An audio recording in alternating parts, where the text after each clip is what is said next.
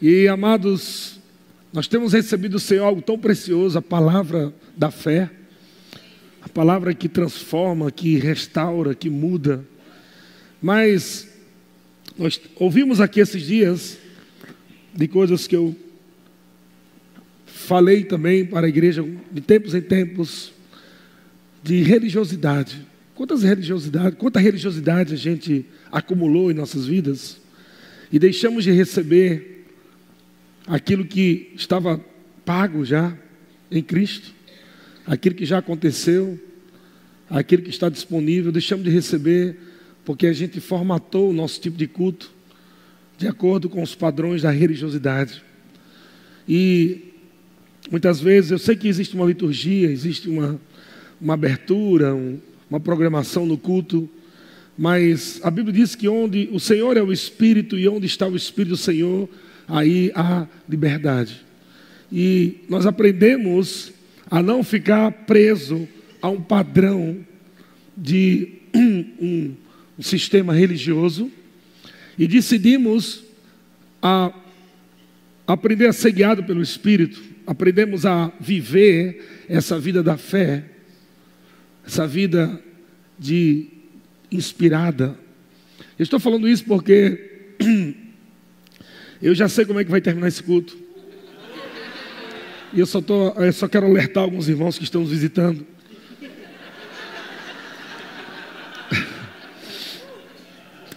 Que quando você vê alguém correndo, dançando, fica tranquilo, não é, a igreja não está pegando fogo, não existe alguma coisa ruim acontecendo.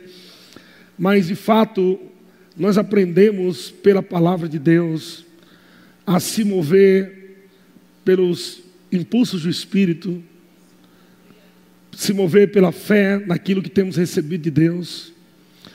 Chegamos tão cativos. Jesus nos libertou do império das trevas e a religião nos prendeu na igreja. Então a gente saiu de uma prisão, entramos em outra e foi para a liberdade que ele nos chamou. Amém? E eu sei que essa liberdade está ligada a uma vida no espírito, mas também Muitas pessoas diziam assim: você não pode rir na igreja, você não pode gritar na igreja. E eu não sei de onde eles tiraram esses padrões, porque esses padrões não estão na Bíblia.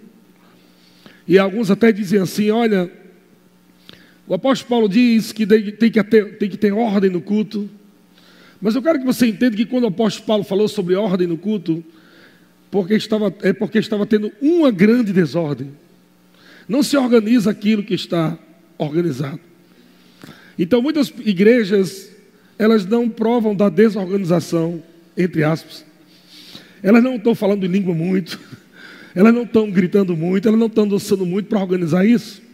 O apóstolo Paulo, quando falou ordem no culto, é porque tinha muito profeta profetizando, tinha muita gente orando línguas. Então, muitas pessoas usam isso e dizem: não, tem que ter ordem no culto, porque eles acham que todo culto tem que ser aquele silêncio. Mas o apóstolo Paulo estava dizendo: olha, se tiver profeta aqui, fale no máximo três. Eu, amados, numa, três? A gente não está vendo nenhum por aí.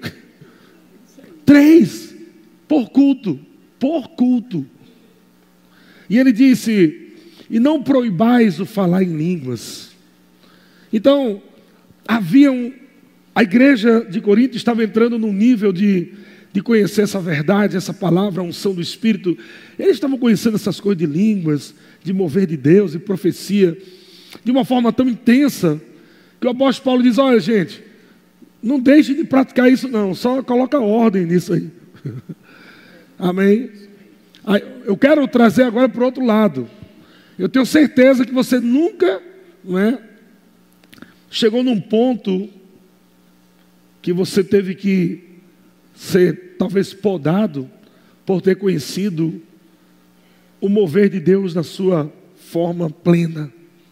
De você conhecer, por exemplo, eu não sei se foi se isso aconteceu só comigo, mas eu só conheci esse negócio de riso no verbo. Então, vamos dizer que o apóstolo Paulo estivesse hoje aqui, e o apóstolo Paulo, o que, que ele iria dizer? Ele iria falar para os irmãos parar de correr, de rir, de dançar? Claro que não. E cada, cada momento tem, cada culto tem seu momento de fazer as coisas, nós entendemos isso, amém? Mas o que eu quero falar aqui nessa noite é o que nós vamos receber nessa noite. O que nós vamos receber nessa noite vai exigir de você um esforço.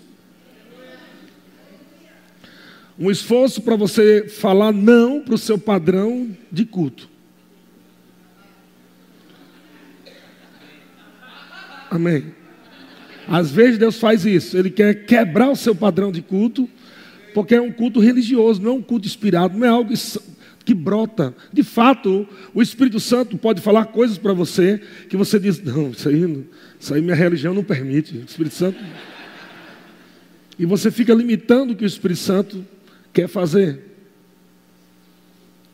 Então, quando nós aprendemos algo, quando nós sabemos algo de Deus, pelo Espírito, a unção nos ensina, conhecemos coisas que estavam desconhecidas por causa de ensinos errados.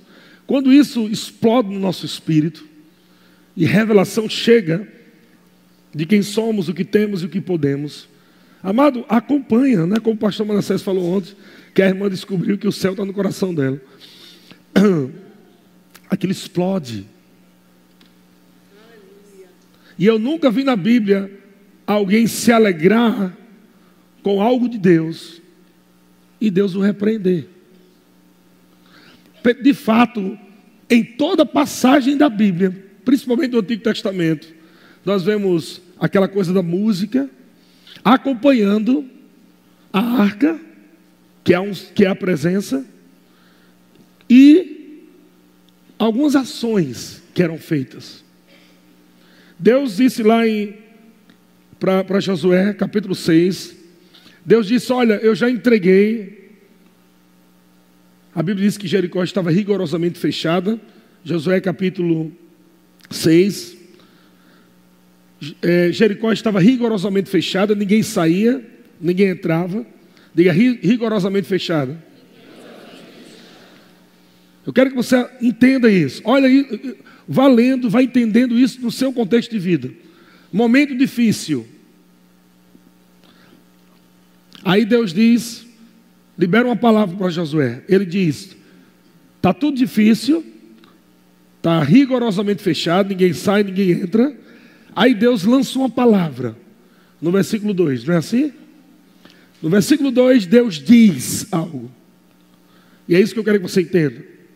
A palavra de Deus é liberada.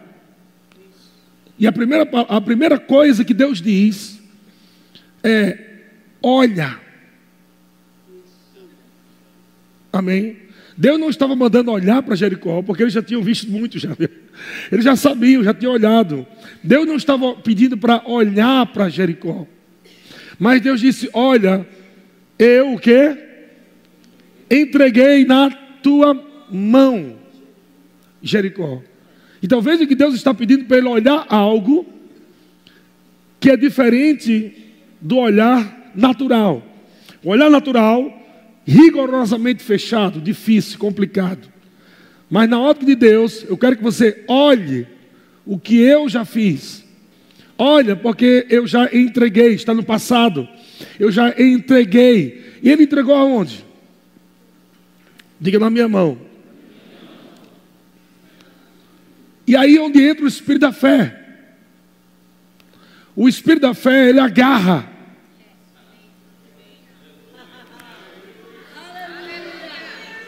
Algumas pessoas dizem, eu tenho fé, mas você precisa ter o espírito da fé. O espírito da fé é eu criei, por isso falei. Mas pode ser também eu criei, por isso dancei. Eu criei, por isso gritei. Porque ele está falando sobre uma ação que vem depois que você conhece algo de Deus. Deus disse: Josué, eu coloco na tua mão Jericó, o seu rei e os seus valentes. Quantos creem que a palavra de Deus é poderosa? Mas você acredita que se tivesse parado no versículo 2, Jericó não teria, as muralhas não teriam caído. Você entende que Deus vai falar coisas que elas só vão acontecer quando você age sobre o que Deus diz? Algumas pessoas dizem, não, se Deus falou, vai acontecer. E na minha música não diz isso. Na minha música diz, eu creio que o que Deus falou vai acontecer. Não é somente o que Deus falou vai acontecer, mas é quando você crê no que Deus falou. E crê no que Deus falou que vai acontecer, essa palavra crer é um verbo que dá um sentido de ação. Não é só você falar, amém, eu creio, eu creio. Eu creio. Porque não foi assim com Josué. Deus não chegou para Josué e disse: Josué, você crê que eu coloquei na tua mão? Josué, eu creio. Então pronto, Josué, está feito. Fica esperando aí que vai cair. Foi isso? Não, não, não. Deus falou: você precisa agora se mover no que eu disse. Se você crer, você vai pegar a música, você vai levar lá para para a muralha de Jericó e vai levar o ministério de música para lá. E vocês vão ficar dando volta lá e vão ficar test drive, test drive. É como se Deus falasse assim para você. Você está confessando, Senhor, eu creio que meu carro está chegando. Eu creio. Quando sabe que Deus pode te dar um carro? Amém. Amém. E você está confessando, eu creio que meu carro está chegando. Você precisa de um carro para vir para a igreja. Alguns irmãos tentam enganar Deus e dizer, Senhor, me dá um carro para me dar carona para os irmãos. para ver se Deus fica emocionado. Ah, se é para dar carona dos irmãos, agora sim, agora eu vou liberar para você. Você não precisa fazer essas coisas. Você só crê, chama existência. Amém? Crê com o coração, confessa com a tua boca. Mas, se Deus fala para você, olha, eu já te dei o carro.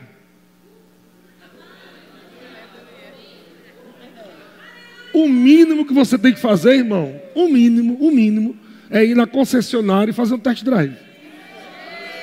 O mínimo. Porque você não paga nada para fazer test drive.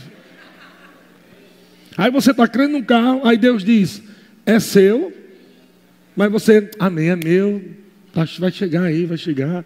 Você nem foi lá na concessionária, você está dizendo, eu quero aquele carro, eu quero aquele carro, pai, esse é o que nós estamos crendo, essa cor, e lá, lá, lá, e lá, lá, lá, e está lá confessando, trazendo existência. Aí Deus diz, ok, é seu, está na sua mão. Aí Deus disse, vai dar sete voltas no test drive. Dê sete voltas no test drive. Você vai lá no concessionário e você chega lá com essa consciência de que Deus disse, é seu, eu coloquei na sua mão. Só que você não tem. Você tem 10 reais na carteira. Rigorosamente fechado, tempo difícil. Num tempo difícil, Deus libera uma palavra, irmão, e a palavra dele nunca volta vazia, mas prosperará. Ela está pronta para prosperar a tua vida, você só precisa crer no que Deus disse e agir sobre o que Deus diz. Aleluia.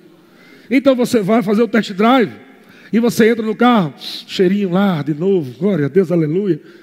E aí você dá uma volta, e dá duas voltas, e dá três voltas, e dá quatro voltas. Se não quiser encher o, como diz o ditado, encher o saco dos vendedores, você dá uma volta no primeiro dia, no segundo dia você dá mais uma volta, no terceiro dia mais, no sétimo dia você dá sete voltas. E, e, e o cara perguntando, e aí, vai levar hoje? Estou vendo. Ainda estou. E você com 10 reais no bolso.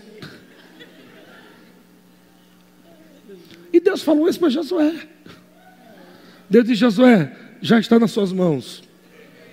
Mas eu preciso que você faça algo. Test drive. Pegue o povo e vá dar voltas. Dê voltas ao redor da muralha. Leva os músicos.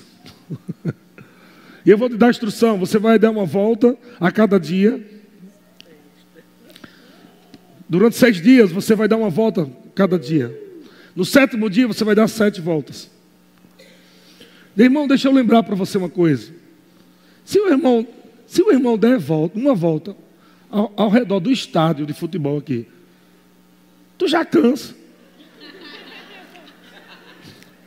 Agora Deus mandou dar uma volta ao redor da, de Jericó, que é uma muralha gigante, para o povo dar uma volta. Eu lhe pergunto, para que dar volta se Deus disse que quiser meu? Josué podia perguntar, Senhor, se já é meu, se o Senhor já colocou nas minhas mãos, para que eu vou sair de casa para ir dar a volta? É como alguns irmãos desigrejados, que eles dizem: para que eu vou para a igreja se Deus já me abençoou? Mas tem lugares onde a bênção vai se manifestar. Nada errado você assistir uma mensagem no YouTube, contanto que não seja no dia de culto. Amém. Aleluia. Estão comigo? Agora vamos entrar na cena, porque o bom é entrar na cena, irmão. Quando Deus falou para Josué, já está feito, está nas tuas mãos, parecia fácil demais para Deus, é tão simples. Um negócio tão difícil que a Bíblia chama de rigorosamente. 32 quilômetros. Pronto, João já consultou aqui no profeta Google. 32 quilômetros dá a volta. Imagina aí. Isso quer dizer que no primeiro dia, agora Deus falou com Josué, que é o líder, pastor Josué. Deus falou com o pastor Josué, passou a visão. A visão é essa. Aí lá vem agora Josué comunicar para a igreja. Josué todo feliz, porque Deus falou com ele. E diz: Amados, vocês estão vendo ali Jericó? E o povo, Eu sei que está rigorosamente difícil, ninguém entra, ninguém sai, mas Deus me deu uma palavra. E o povo, tudo esperando. E a palavra é que ele já colocou Jericó na nossa mão.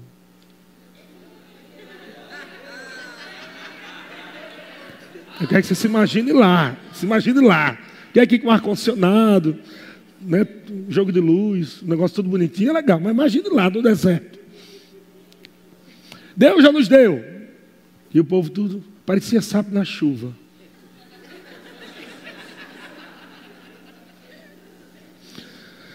Irmãos, é nosso. Deus já disse que é nosso. Glória a Deus. Mas ele pediu para a gente fazer um negócio. ele pediu, durante seis dias, nós vamos dar uma volta a cada dia. E no sétimo dia, nós vamos dar sete voltas. E eu preciso do Ministério de Música. Ministério de Música, estão vocês? Aqui. Pegue seus instrumentos. Vocês vão levar seus instrumentos. E amado, e ele disse que depois que o Ministério de Música der o tom, quando o Ministério de Música tocar, é o sinal para nós fazermos algo muito espiritual. O povo já pensou se prostrar, chorar. Não estranhe, irmãos. Não estranhe, mas Deus foi quem disse que depois que o Ministério de Música tocar, nós vamos dar um grito. Aí o povo.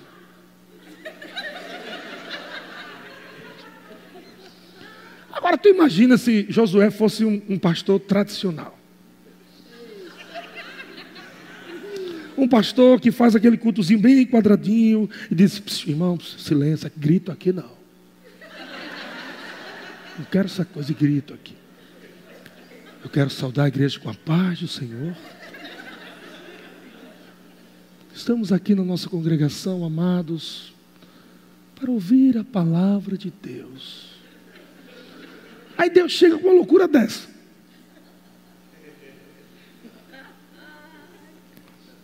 Graças a Deus que Josué era da fé. Foi aquele que deu o grito lá, lá atrás. Ele fazia parte de um desses doze espias. Que Deus disse: Vá olhar a terra. Terra que emana leite e chocolate. Aleluia. É porque eu não gosto muito de mel aí. Deus disse: escolha o doce que você quiser. Contanto que você seja feliz. E Deus falou: terra é boa.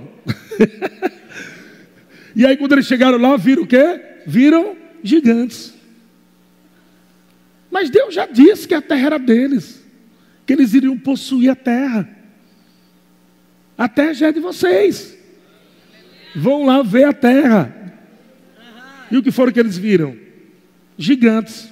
Ou seja, o que Deus falou se tornou inferior ao que eles viram. Era, era para ter colocado fogo na terra, eles colocaram fogo nos gigantes. E aí voltam desanimados, dez desanimados. Josué e Caleb voltam no espírito da fé. Os dez desanimados começaram dizendo, rapaz, Deus falou, mas é difícil demais. Difícil demais. Deus falou que é terra boa, mas difícil demais. Né, né, né.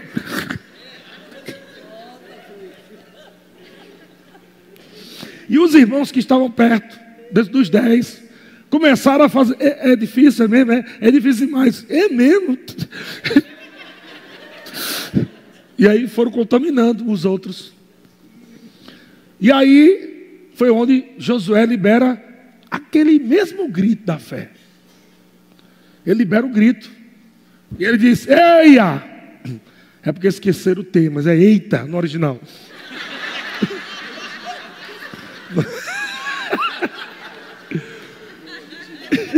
no, no original. No original. Ele falou: Ei, que é isso, gente? E ele repreendeu o povo. E ele começou a mostrar ao povo, baseado agora em outra ótica. O que Deus nos deu é maravilhoso, é poderoso. Aqueles gigantes não são nada. Nós vamos pegar aquele gigante lá e nós vamos amassar ele como pão seco.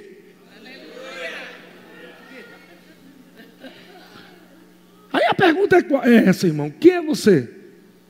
Um dos dez ou um dos dois? Você é aquele que ouve o que Deus diz, é seu, já está feito. Você sai do culto aqui animado, você sai daqui do Adora a Deus, ouvindo tanta coisa boa, mas quando chega na segunda-feira, rapaz, gozar a Deus foi tão bom, mas Deus falou que é meu, mas né, é difícil demais, né? né? Ou será que você é aquele que quando o diabo vier falar algo para você, ao invés de você ficar acuado, ao invés de você ficar desanimado, ao invés de você contaminar outros com murmuração, você vai se levantar num grito: Ei, diabo, cala a boca! O que Deus falou é para mim, você não vai roubar, eu vou pegar você e vou destroçar você como pão seco. Aleluia. Então Josué mesmo agora está agora nesse outro episódio como líder. E ele leva o povo. Ele comunica ao povo, gente, é de Deus. A cidade já é nossa, já tranquilo. O negócio está difícil, naturalmente falando, do lado de fora. Mas uma palavra de Deus chegou. Aleluia. Uma palavra de Deus chegou. Amado, quando a palavra de Deus chega, não olha mais para os teus problemas, não. Fica olhando para a palavra. Olha para a palavra, olha para a palavra. Não olha mais para os gigantes, não. Olha para a palavra. Deus não vai falar algo para você comparar com o teu problema. Deus não vai falar, Deus falou isso, mas, mas isso, mas Deus disse isso, mas isso. Não é assim que Deus quer. Ele liberou a palavra para você tirar o foco do problema. Ele liberou a palavra para você agora colocar a sua fé no que ele disse. E Josué disse o povo. Agora imagina no dia a dia. 30 e quantos quilômetros? 32 quilômetros. Então tinha que acordar bem cedinho. Vamos acordar bem cedinho. Então o povo, Josué, gente, amanhã, glória a Deus, nós vamos dar a nossa primeira volta. Aleluia. Louvado seja o nome do Senhor. Aí todo mundo foi para suas casas. Quatro horas da manhã, mamãe acorda, acordando os meninos, acorda menino, vai dar a volta. Menino, menino tudo com os olhos cheios de remela. Que, mãe? Dá a volta, porque Deus falou que a gente tem que dar a volta. Que, e volta, mãe? Só obedece. Eu já preparei já a vitamina de abacate. daquela grossa, com creme crack.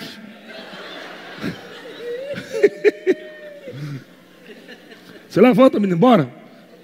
Também fiz cuscuz, carne de sol, ovo de codorna.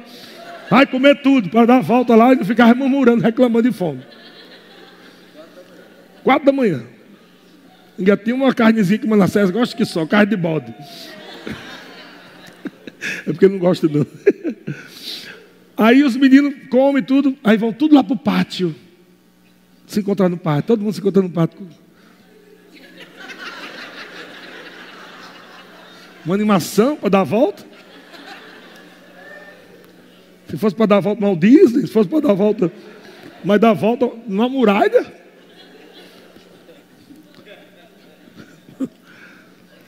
Lá vai aquele povo todinho saindo do arraial em direção a Jericó. Lá em cima da muralha de Jericó haviam soldados. Estavam lá olhando. Daqui a pouco só vê aquela poeira no meio do deserto vindo. O que é aquilo? E a poeira se aproximando, se aproximando, e no meio da poeira tinha um povo. É poeira porque estavam todos chinelo aí, se arrastando. Arrastando chinelos, sem vontade. Tem coisa que a gente faz para Deus que a gente nem está com vontade de fazer, faz por obediência. Senhor, não estou com vontade, não, mas eu vou fazer, vou fazer. E arrasta chinelo, e arrasta chinelo, e a poeira subindo, e o povo, aquela multidão de gente.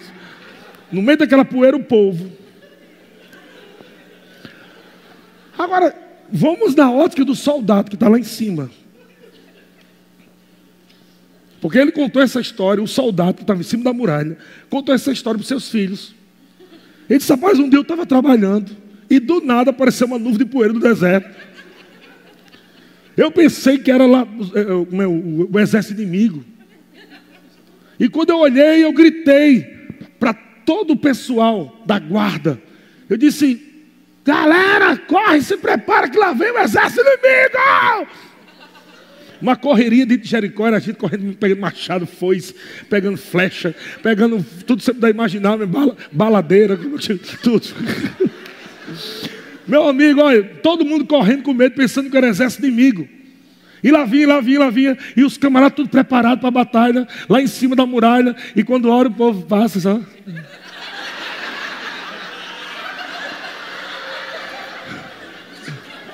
As crianças lá embaixo.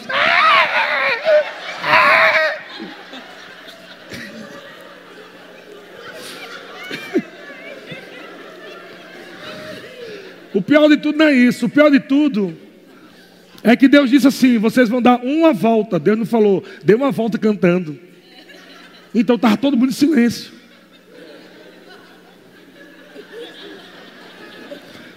Então aquela multidão que veio, sem falar nada, sem cantar nada, sem dizer nada, não tinha nenhum mensageiro para dizer, ó, oh, fique tranquilo, o pessoal está vindo para dar uma volta que Deus falou. Não tinha isso. A gente está lendo hoje, mas naquela época não tinha Bíblia para ler. Ah, agora eles vão dar a segunda volta. Não tinha isso, era tudo inédito. E o pior de tudo é que o povo vai embora. As crianças.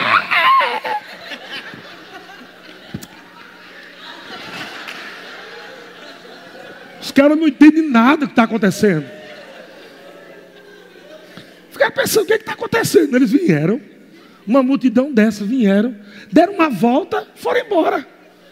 O chefe da guarda deve ter dito: eles não falaram alguma coisa, não disseram nada. Não falaram nada. Nada. Só rodaram aqui uma voltinha. Aí o povo chega agora no arraial, tudo cansado. Os meninos, ai, mãe, tô assado. Os meninos reclamando já. Ai, tô assado, não quero mais, não gostei não desse negócio que tá dando valor. Eu não gosto não, eu quero ficar em casa, eu quero ficar em casa. Eu disse, a mãe falou, meu filho, olhe, meu filho, hoje foi só a primeira volta. Aí chega no arraial, Josué, pastor Josué diz assim: Amada igreja, trazendo para os dias atuais, amém? Amada igreja, Parabéns pela primeira volta. Amanhã nós teremos a nossa segunda volta. Podem ir agora para suas casas, aproveite o dia e um abraço para vocês até amanhã. No outro dia, quatro da manhã, no outro dia, mãe, acorda menino, segunda volta, acorda. O menino, ai, não gostei não, vou não, não vou não, vai, você vai. Mamãe, eu quero ficar em casa, saiu uma série nova Netflix, eu fico assistindo, a senhora vai dar a volta. Não, você vai, nada de Netflix não, você vai dar a volta. Vai dar a volta, Deus falou que todo mundo tem que dar a volta. Vai dar a volta. Lá vai todo mundo dar a volta. Quando eles estão chegando perto de Jericó, os mesmos soldados que estão lá em cima, eles observam e eles pensam o quê? O que é que você pensaria? Ele pensaria o quê? Isso é uma armadilha. No primeiro dia eles não fizeram nada para no segundo nos pegar. É, eu tenho certeza, eu tenho certeza. Aí o cara gritou de novo: galera, corre com a armadilha. Eles não fizeram nada ontem para achar que eles não vão fazer, achar que não vão fazer nada hoje. Mas não cai nessa, não. Corre, galera! Correria dentro de Jericó. De novo, povo.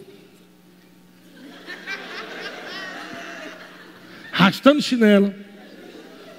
Dá mais uma volta, vai embora. As crianças gritam. Ah! Coraçãozinho, tudo. Chega do arraial. Amém, amados? Amanhã, essa terceira volta. Alguns irmãos já estão agoniados, dizendo, pastor, pula. Vai para a sexta logo, porque tu está agoniado, só eu contando a história. Tu está agoniado, eu contando a história. Você imagina se você tivesse lá, você lá. Eu contando, já está agoniado?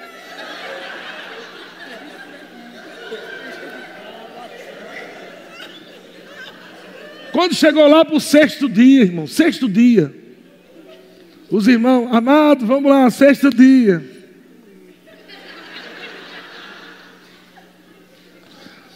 No sexto dia, eu acho que já começou a nascer aqueles irmãos que vai no meio da caminhada, no meio da caminhada. Eles vão falando: Tu acha que esse pastor é de Deus? E caminhando. Cara, eu tô, eu tô achando que esse negócio não é Deus, não. Pai, Deus, ele falou no começo, ele disse, não, porque Deus falou para ele que Deus apareceu, aí disse, ei, Jericó já está na tua mão. Jericó, valente, já é teu. E a gente está aqui seis dias andando, arrodeando essa parede, não aconteceu nada. Ele disse que a muralha caiu, eu não vi nenhuma pedrinha caindo dessa muralha até agora. Eu não vi um anjo, não vi bola de fogo, não vi, não vi nada, num sopro, nada, bicho. Ah, sabe uma coisa? Se não acontecer nada hoje, eu saio dessa igreja. Se não acontecer nada hoje, eu vou sair dessa igreja, porque isso não é de Deus, não. Você vai ficar dando volta, dando volta. Isso não é de Deus, não, rapaz. Eu vou voltar lá para a igreja dos dez. Eles abriram uma congregação. Começou pequenininho, mas está lá. Eu vou ficar com eles, porque eles são, eles são mais pé no chão. Eu conversei com esses dez, esses dez disseram que Josué sempre foi assim. Josué sempre foi assim, meio animado e demais. A gente chegou lá, rapaz, olha, nós, os dez, os dez, e, e vão caminhando, em direção à muralha. Os dez falaram para mim, olha, pensa comigo. Os dez falaram para mim que chegou lá, vira gigante. O gigante ia acabar com o povo tudinho. Aí Josué todo animadinho. Ei! Ah, meu amigo, tem que ter pé no chão. Tem que ter pé no chão. Tem que ter pé no chão.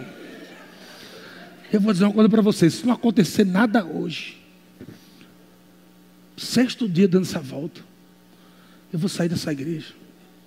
E eu vou sair dizendo para todo mundo aí que esse pastor é herege. Aí sempre tem um irmão que é o apaziguador, que é o pacificador. Toda a igreja tem. Se levanta aquele irmão que quer desistir, quer desanimar, mas Deus faz questão de levantar um, e ele sempre fala positivamente, balançando a cabeça negativamente. Não sei se vocês já viram. Ele fala assim, ó. Amado. Pode ver. Ele começa com amado. Ele vai corrigir o irmão.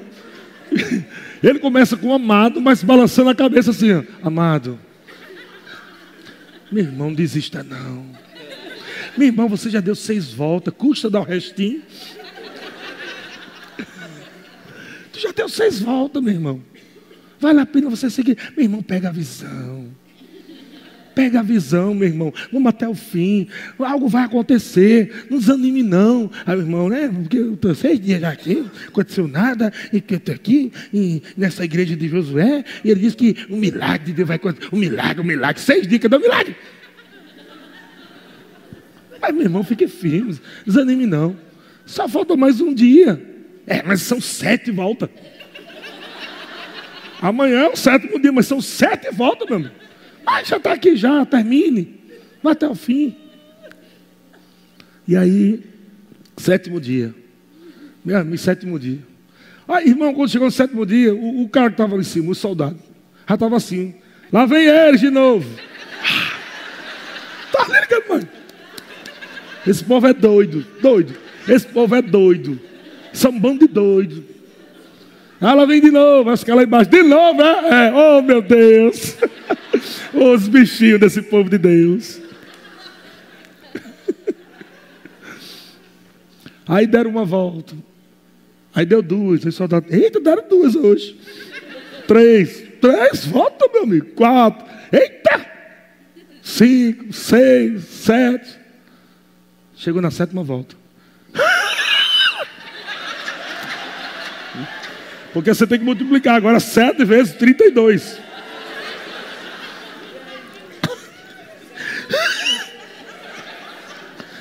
O povo, o povo tudo cansado. Aquela dor aqui lá no Nordeste chama dor de viado. Eu não sei como é que. Uma dor daqui. Eu não sei como é o nome original, o nome científico. Eu não sei qual é. É uma dor que tá aqui. Os caras tudo com a dor aqui. Ai meu Deus. Oh meu pai. Uh. Ah.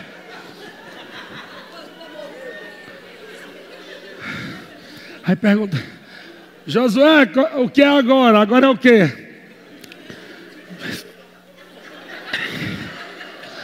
Uh.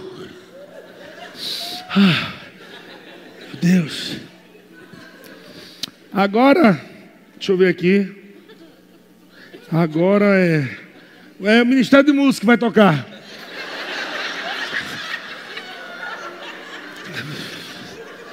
Porque naquela época não tinha nada elétrico, né? Era tudo soprando ou ficar sem fôlego.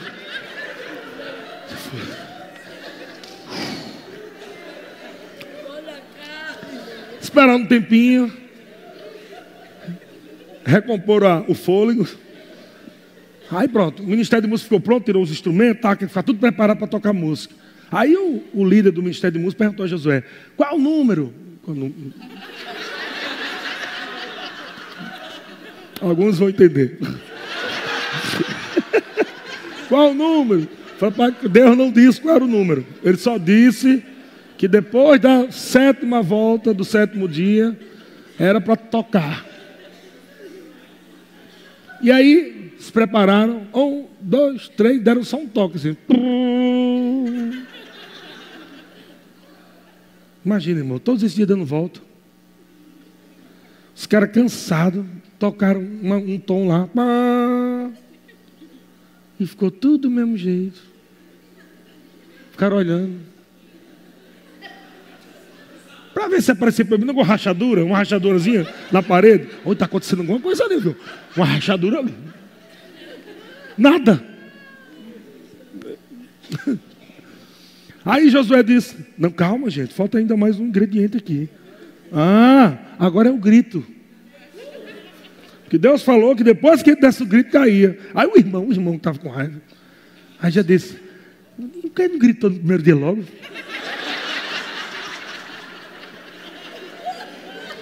Deus fala que depois do grito cai essa volta todinha para lá no fim, lá no dá um grito para cair. Porque ele falou. Do... Calma, porque tem que ser exatamente como Deus falou.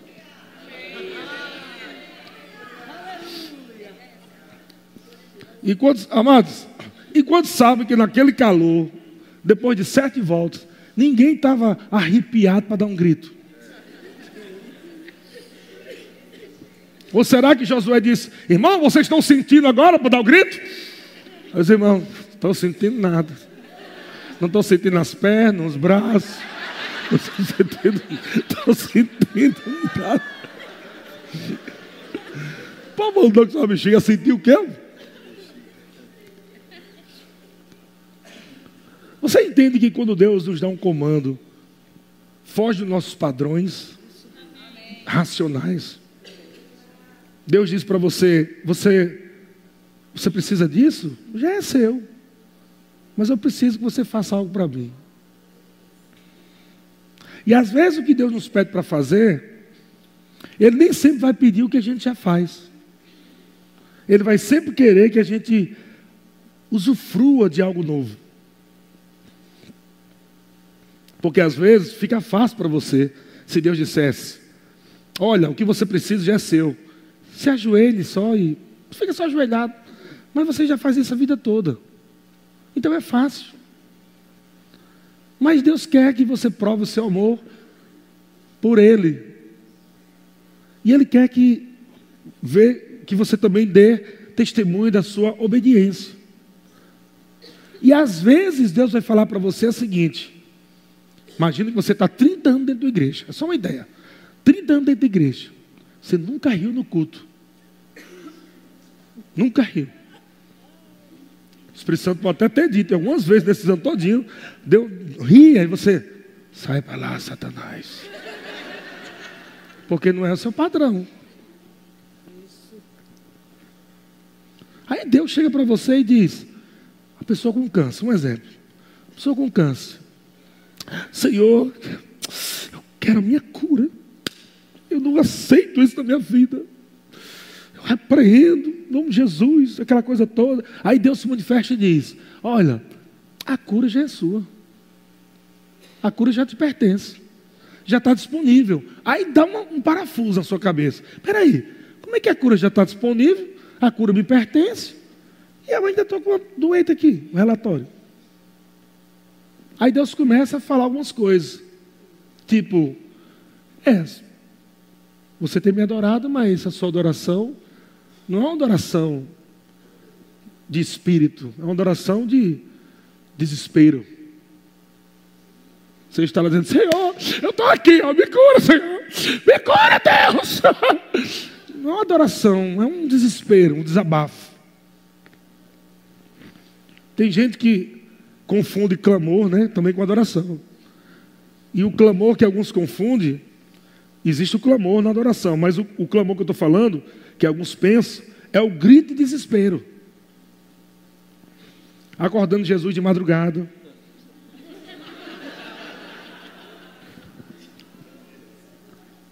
Não vou nem perguntar, não vou nem pedir para você levantar a mão para quem já acordou Jesus de madrugada.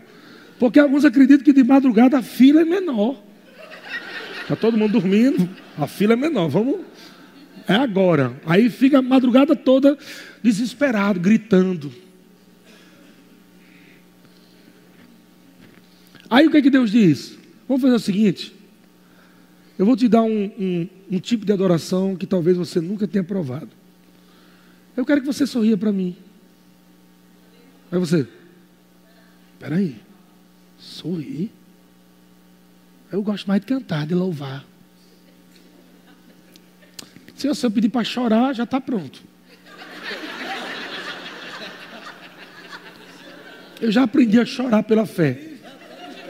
Eu não sinto nada, mas se eu falar qualquer coisa para chorar, é automático. Você já viu que a gente aprendeu a, a orar chorando pela fé? Quem já, quem já percebeu isso? A pessoa está normal. Estamos conversando aqui. Ô, João, tudo bom, mano? Amado, tudo bom? Ó, vai começar a oração agora, vamos orar junto com a gente? Vamos, mano, vamos começar? Amém. Dá a mão aqui, vamos começar, amados. Senhor Deus! Ninguém estava com vontade de chorar.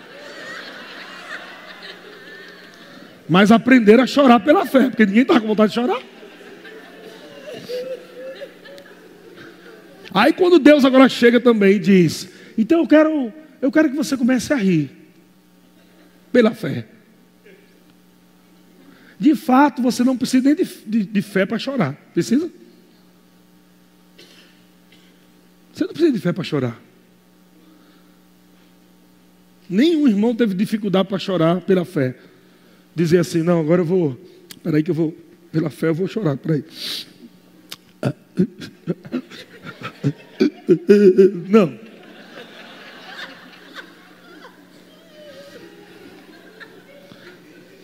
E por que alegria é adoração? Porque a alegria está ligada à fé. Você tem que tomar uma decisão de rir no espírito, por exemplo, quando você não está com vontade de rir, quando você está com vontade de chorar e muito. E Deus vai dizer assim: Não, eu quero que você dê umas gargalhadas boas aí para mim. umas gargalhadas, filho, para mim. Vamos lá. Crendo que eu, já te, que eu já te dei. Crendo que eu já fiz.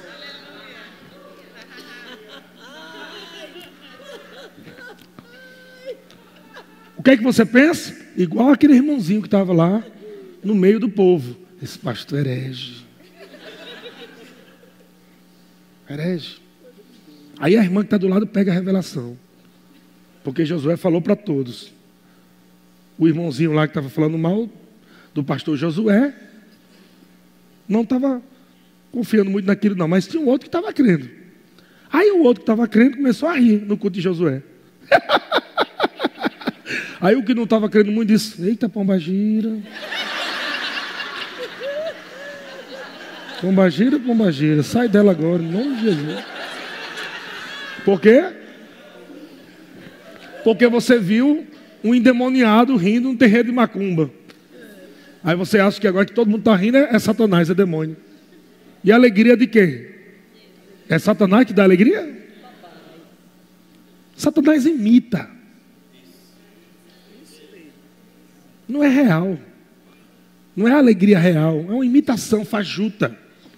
Para fazer com que a igreja entre nesse, nessa coisa, né? Como o pastor Manassés falou hoje pela manhã, de, de, de percussão. Durante quanto tempo, amado? A gente não usava uma percussão dentro da igreja, porque os pastores dizendo que era de, de coisa de macumba. Percussão? Repreenda agora em nome de Jesus, demônio que está aí agora, tranca a rua, sai agora, sai, tranca a rua, sai e com medo ainda. Pode pegar nele. Não tinha consciência do nome de Jesus, da autoridade do nome de Jesus, não tinha nem nada, e com medo da percussão. Tem um demônio ali, pode ter certeza. Meu filho, não toque isso não, porque se você tocar, um demônio vai chegar aqui.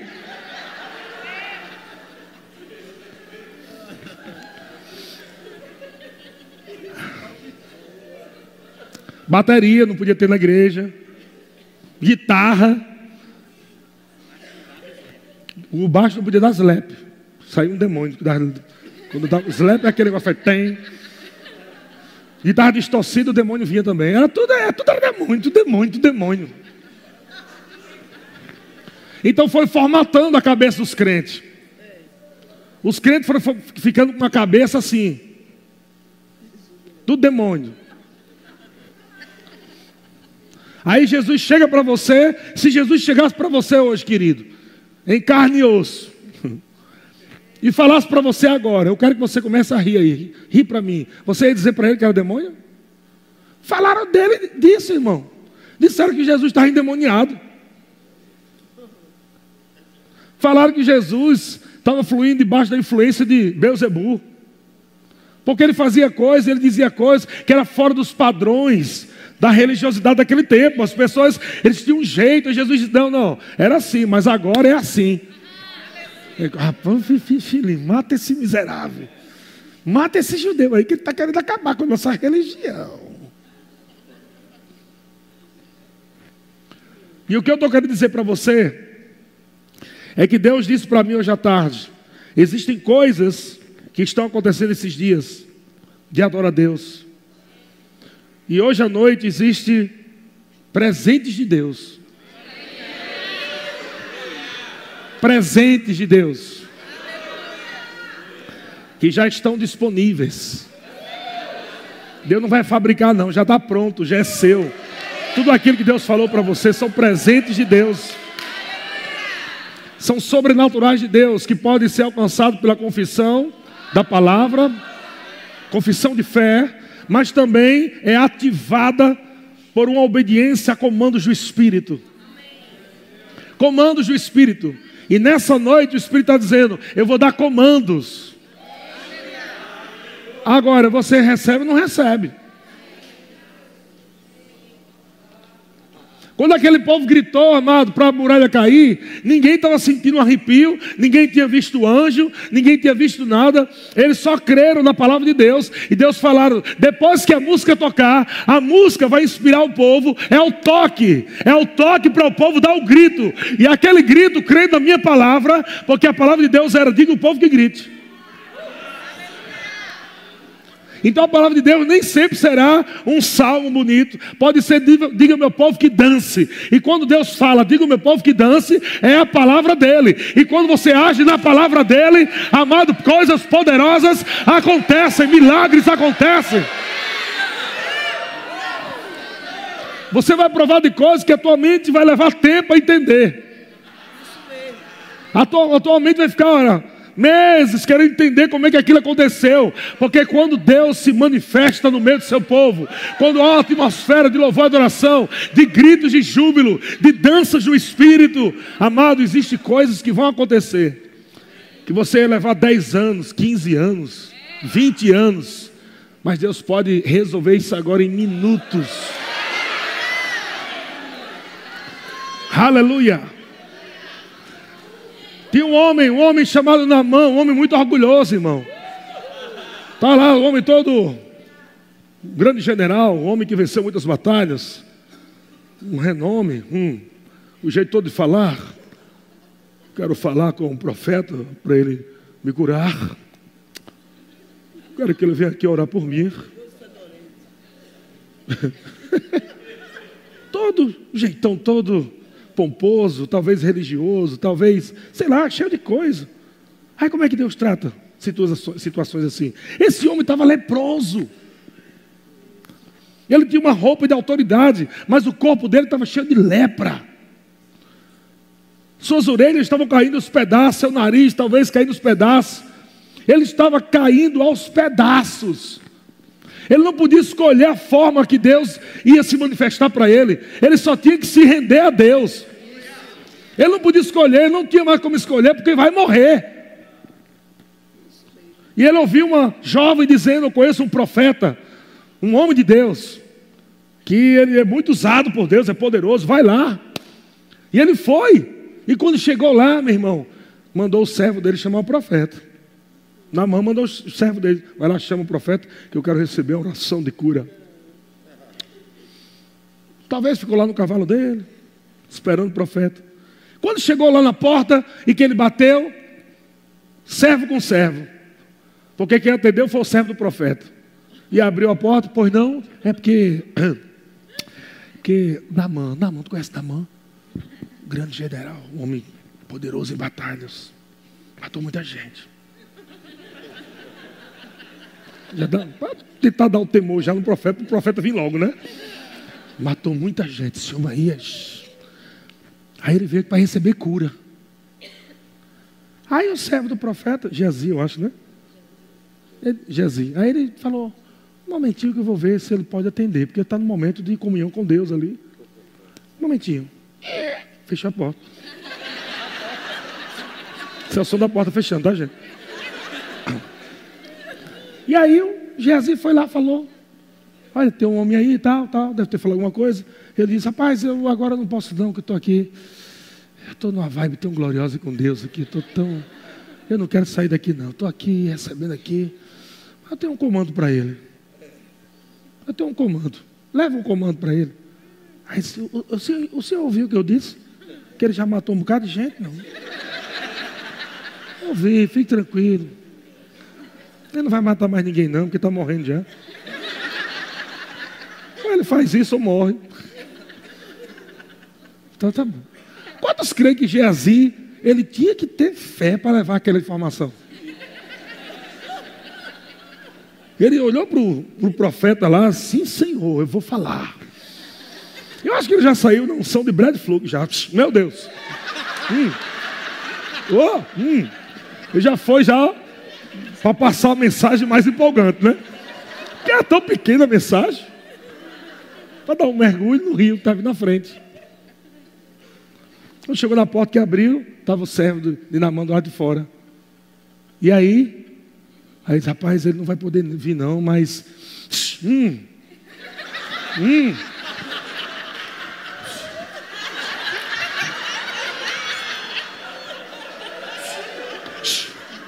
Que é isso? É porque a, a palavra que ele liberou é muito gira, é muito poderosa, meu Deus. É uma palavra, é uma palavra muito.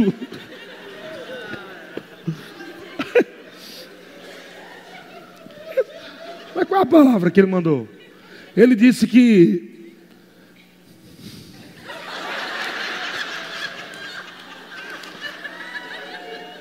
O que é isso? Não sei o que é isso.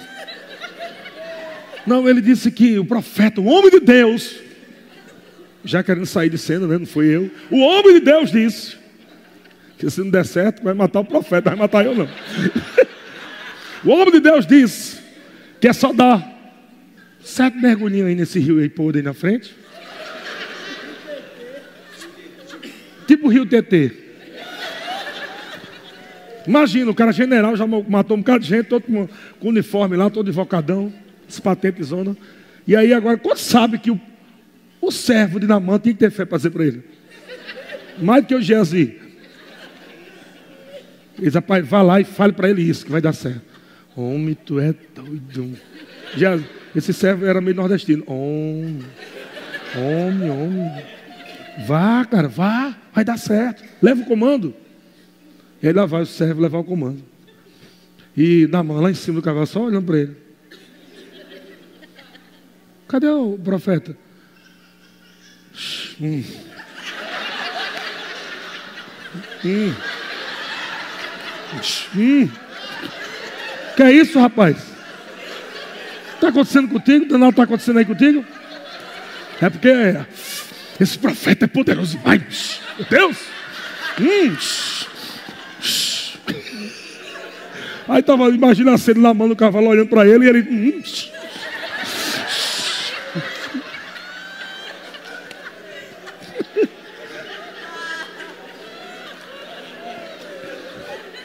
Um meditorar, meu amigo, para falar para o cara.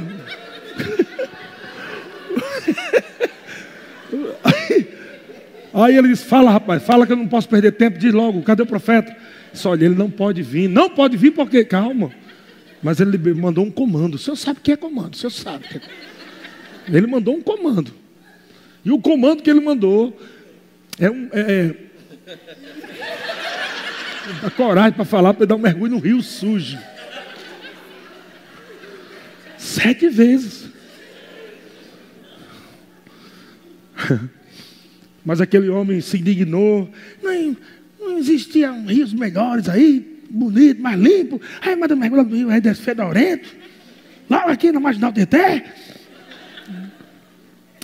Aí o, o, o, o, servo disse, mestre, tu já está podre. Tu quer escolher, é? Tu está podre. Tu já está podre, chefe. Será que não vale a pena? É capaz de o senhor sujar a água. Tão podre o senhor. O senhor está com lepra.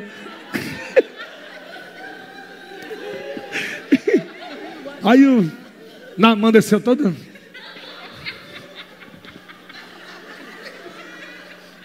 Ele não foi feliz para aquela água. Não foi feliz. Mas ele estava obedecendo. Você está entendendo? Ele não estava sentindo. Ele estava, hum, peraí, peraí, peraí, que agora sentiu a presença. Hum, eu não estou nem querendo ir, mas a unção está me levando. Ai, não, não, não. E aí que está o problema, é que as pessoas querem sentir algo. Ao invés de obedecer. Ele obedeceu, mesmo sem vontade. E ele desce as águas. Quando está dentro da água, olhando para o servo dele. E o servo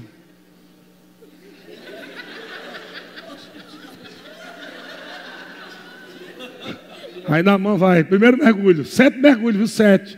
Deus gosta de sete, né? Sete voltas, sete mergulhos. Aí lá vai. Quando ele levanta, está com lepra e algas. Tudo.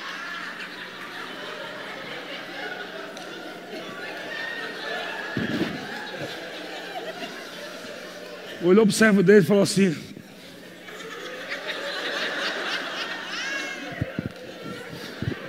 Meu amigo, segundo mergulho, terceiro mergulho, quarto mergulho, nada, meu querido, não aconteceu nada.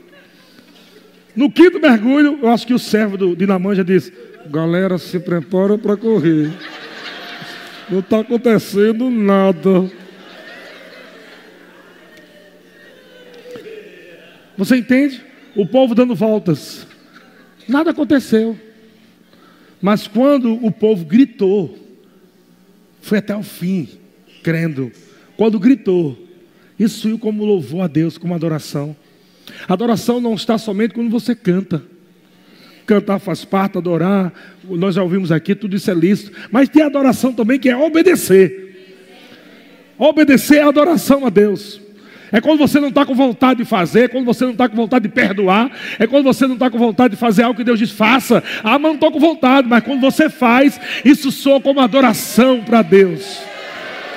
E quando soa como adoração para Deus, Deus se manifesta em meio aos louvores do seu povo. Uma vida em obediência é uma vida de louvor a Deus. E quando Namã deu o sétimo mergulho, irmão, ele se levanta, a Bíblia diz que a pele dele estava como de uma criança. Uh! Então o povo de Josué recebeu a benção no grito. Josué recebeu sua benção mergulhando. Ou na mão. E você, será que Deus não pode falar para você hoje? Receba sua benção rindo. Receba sua benção dançando. Ah, não é porque eu não, eu não gosto de dançar, não, porque eu, eu tenho vergonha, sabe? Aí Deus muda aí. Manda, é, manda eu falar ô, que aí eu falo. Eu, eu, eu, eu falo Para você ficar só ô. Ô, ô. Aí eu disse, não, está fácil demais. Está fácil demais. Eu quero que sua mente pire.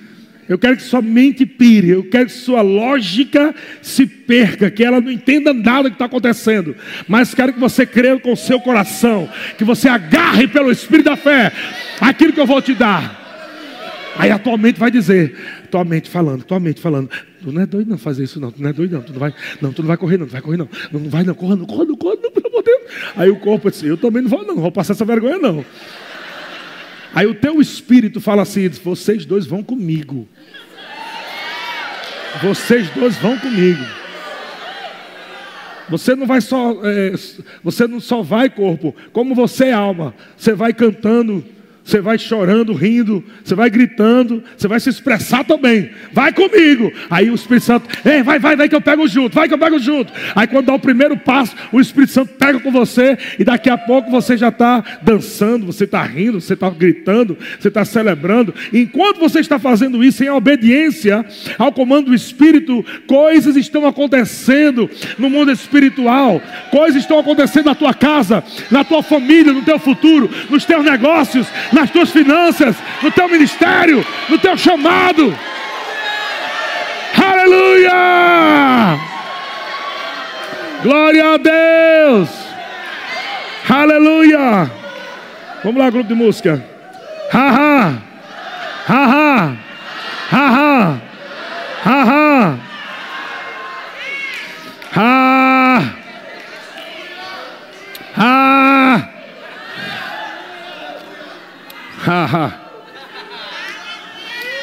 Acredite no que eu estou te falando. Pode parecer esquisito para você, como pareceu esquisito para o povo de Josué, como pareceu esquisito para Namã, e como pareceu esquisito para todos os homens que Deus falou algo de comando para exercer fé. Vai parecer esquisito, vai parecer loucura.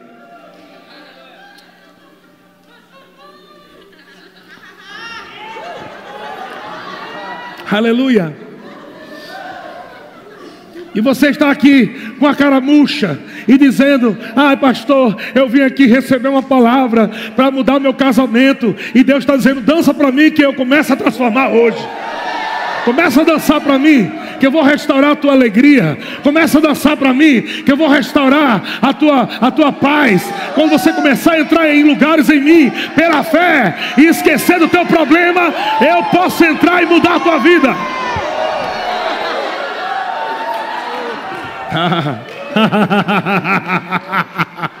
Aleluia. Ah, mas eu estou aqui, eu estou cheio de problema, eu tenho tanta conta para pagar, e o pastor está aí falando de riso, o pastor está aí falando de dança. Não é eu que estou falando, querido, querida, é Deus que está falando. Aleluia. Eu lembro alguns anos atrás, quando eu estava lá em Guarulhos, irmão, morando lá em Osasco, não, morando em Guarulhos já que eu morei em Osasco e fiquei para Guarulhos. Eu estava morando em Guarulhos e por obediência de Deus, por um comando de Deus, Deus falou para mim, minha experiência, ok? Ele disse: largue o seu emprego agora e vá servir na igreja. E eu larguei. Um dia eu estava ganhando 10 mil reais, 12, 15, dependendo da produção, trabalhando pra, na gravadora de R.R. Soares. No outro dia eu não estava ganhando nada. Mas foi Deus que falou comigo. E naquele tempo, irmão, sabe o que aconteceu naquele tempo? Gabriel e Emily falou para mim assim, papai, vamos para o shopping para a gente ir lá no parque de diversão. E eu estava com 50 reais para passar a semana. 50 reais para pagar a semana. E quase que eu digo para ele, quase que eu digo para Gabriel, filho, não vai dar, porque papai está sem dinheiro. Quando eu pensei em falar isso, o Espírito Santo me travou. E diga, não fale incredulidade. Gaste 50 todinho com seu filho. E eu peguei aqueles 50 e fui para o shopping. Vamos, George. E eu cheguei no shopping lá e eu coloquei 25 reais. Botei 25 no cartão de Emily e 25 do cartão de Gabriel. E eu não tinha mais nada. E eu estava sentado no banco de madeira, de frente para o parque. E os meus filhos estavam se divertindo, eu estava preocupado. Eu estava dizendo, meu Deus, como é que vai ser? Como é que eu vou comprar comida semana? Como é que eu vou pagar as coisas? E o Espírito Santo disse: olhe para os seus filhos. Bem na hora ele estava descendo na montanha russa. Os dois. E quando ele desceu, parece que o Espírito Santo deixou a cena em câmera lenta. E eu vi Gabriel e Amy segurando assim, feliz da vida, descendo aquele negócio. E o Espírito Santo me liberou uma palavra. E desde esse dia, amado, eu estou pregando isso e nunca mais parei. E a palavra que o Espírito Santo me liberou foi: enquanto o pai paga a conta, os filhos se divertem.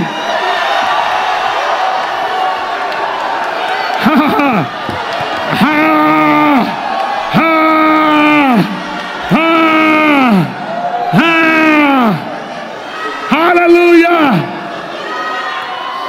Então eu, me, eu parei de me preocupar. Eu parei de me preocupar. E eu disse: Eu vou me divertir na presença dEle. Eu vou dançar na presença dEle. Eu vou correr na presença dEle. Aleluia! Glória a Deus.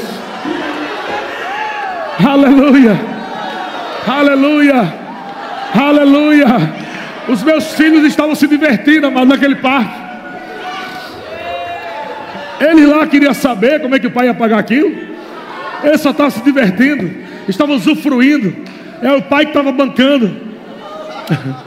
Mas Deus falou para mim: Meu filho, enquanto você dança na minha presença, enquanto você ri na minha presença, enquanto você corre na minha presença, eu estou bancando tudo para você. Para que a sua alegria seja completa.